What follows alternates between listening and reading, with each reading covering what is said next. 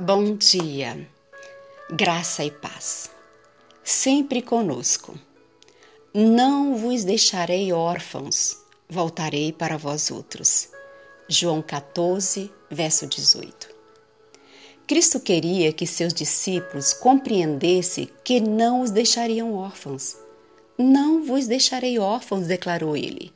Voltarei para vós outros, ainda por um pouco de tempo o mundo não me verá mais.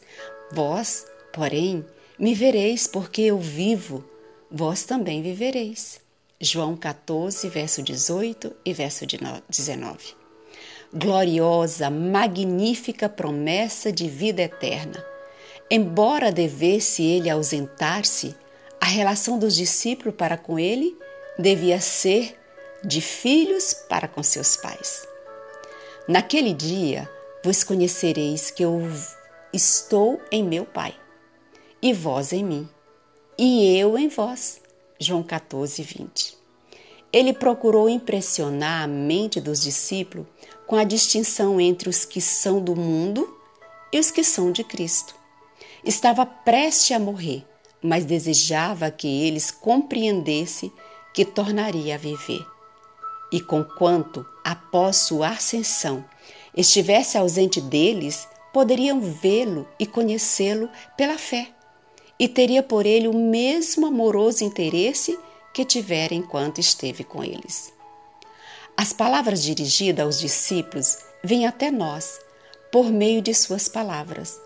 O Consolador é nosso, tanto quanto deles, em todos os tempos e todos os lugares, em todas as tristezas e nas aflições todas.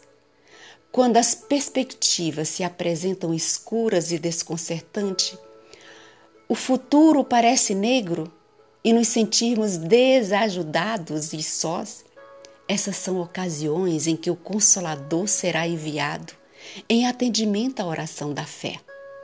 Não existe consolador como Cristo. Não existe ninguém igual a Cristo tão terno e tão verdadeiro. Ele se compadece de nossas fraquezas. Seu espírito fala ao coração. Podem as circunstâncias separar-nos dos nossos amigos. O vasto e turbulento oceano pode rolar entre nós e eles, embora prevaleça ainda sua sincera amizade. Talvez seja incapaz de demonstrá-la fazendo por nós aquilo que com gratidão haveríamos de receber mas circunstância alguma, nenhuma distância pode separar-nos do Consolador Celestial. Onde quer que estejamos, aonde quer que vamos, Ele sempre ali está, concedendo um lugar perto de Cristo para agir por Ele. Está sempre à nossa mão direita para nos falar palavras amáveis e calmantes, para apoiar suster, erguer e animar. A influência do Espírito Santo é a vida de Cristo na alma. Esse Espírito opera em todo aquele que recebe a Cristo e, por meio dele, os que experimentam em si essa habitação do Espírito revela seus frutos: amor, alegria, paz, longanimidade, benignidade, bondade, e fé. Amém.